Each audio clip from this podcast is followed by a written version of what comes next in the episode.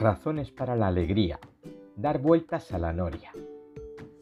Recuerdo haber visto en no sé qué revista humorística una viñeta en la que un gorrión, posado sobre el hombro de un espantapájaros, explicaba a otro compañero que miraba con recelo al monigote de trapo. No te preocupes, es un señalizador que indica dónde hay comida.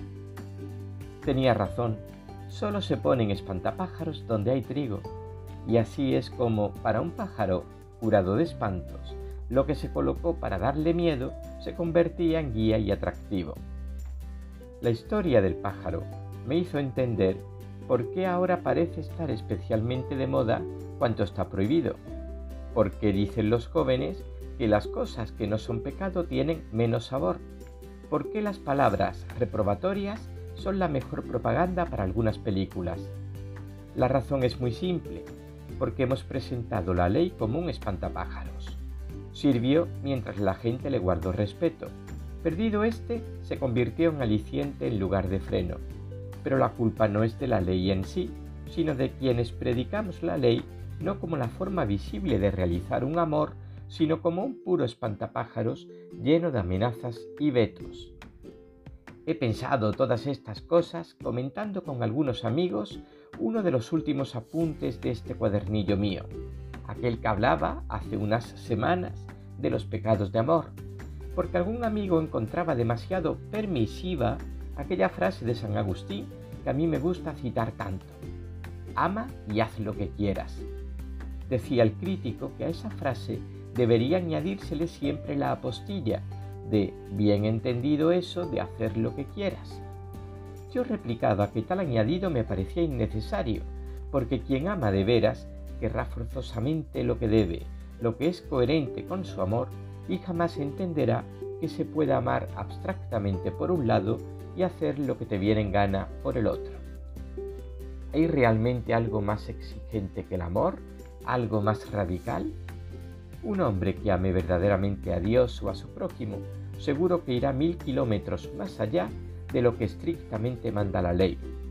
Le ocurrirá lo que a aquel personaje de Monterrey, que en una comedia decía con desilusión a su jefe, yo os ofrecía colaboración y resulta que solo me pedís obediencia.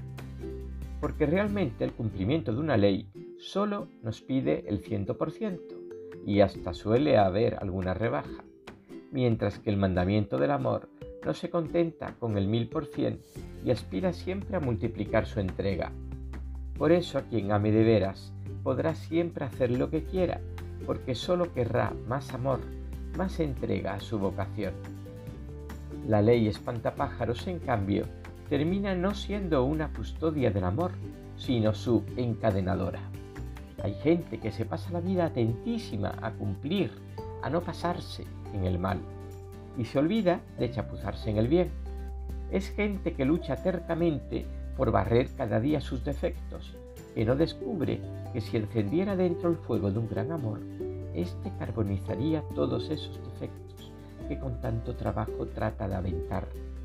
Son personas que luchan tanto por empequeñecer sus almas para que no entre en ellas el mal que, si un día viniera el bien a visitarles, se pegaría con la cabeza en el techo.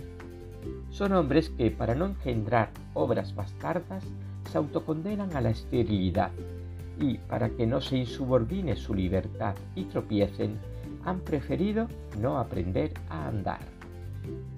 La libertad y el amor son dos riesgos, desde luego, pero nadie pensará que la mejor manera de no salirse del camino sea imitar a la mula que da vueltas a la noria y, lógicamente, jamás se descarría, aunque jamás avance tampoco. Los hombres no somos, gracias a Dios, mulas encadenadas. Ni Él ni nuestras conciencias esperan que nos limitemos a cumplir maquinalmente la ley como si todo fuera a hacer girar unos cangilones. Esperan que, por el contrario, asumamos el riesgo de ser libres que aceptemos la aventura de crecer y, consiguientemente, de ir cambiando de vestidos y estirando las ideas, y que lo hagamos, como en todo crecimiento, con una ración de dolor y equivocaciones, sabiendo que cada uno debe pagar el precio de su propio amor y que éste, por fortuna, es caro y maravilloso, como todas las cosas importantes.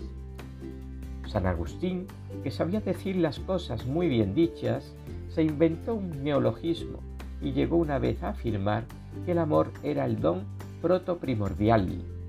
Imagínense lo que se reiría ahora si oyera a todos esos muchachitos que creen que el amor acaban de inventárselo ellos, derribando la moral.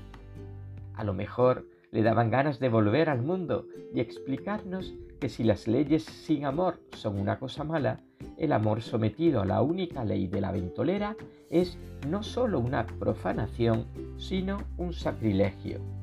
Y se sentirá aterrado ante la simple posibilidad de que alguien tradujera su ama y haz lo que quieras por un camúflate de amante para justificar tus caprichos.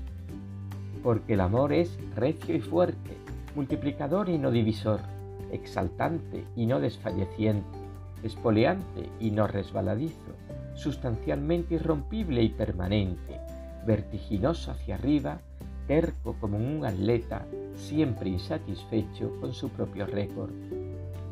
Recuerdo haber leído en Kazantzakis la historia de un anacoreta que le preguntaba a Dios cuál era su verdadero nombre y oía una voz que respondía, mi nombre es no es bastante, porque es lo que yo grito en el silencio a todos los que se atreven a amarme.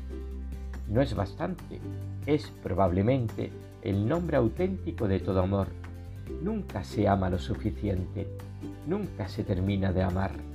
Es un agua que siempre da más sed. Quien ama de veras jamás logrará sentirse satisfecho, creer que ha cumplido su tarea, sentirse realizado con una ley que solo le pide cumplir como el mulo que da vueltas a la noria. Razones para la alegría, dar vueltas a la noria.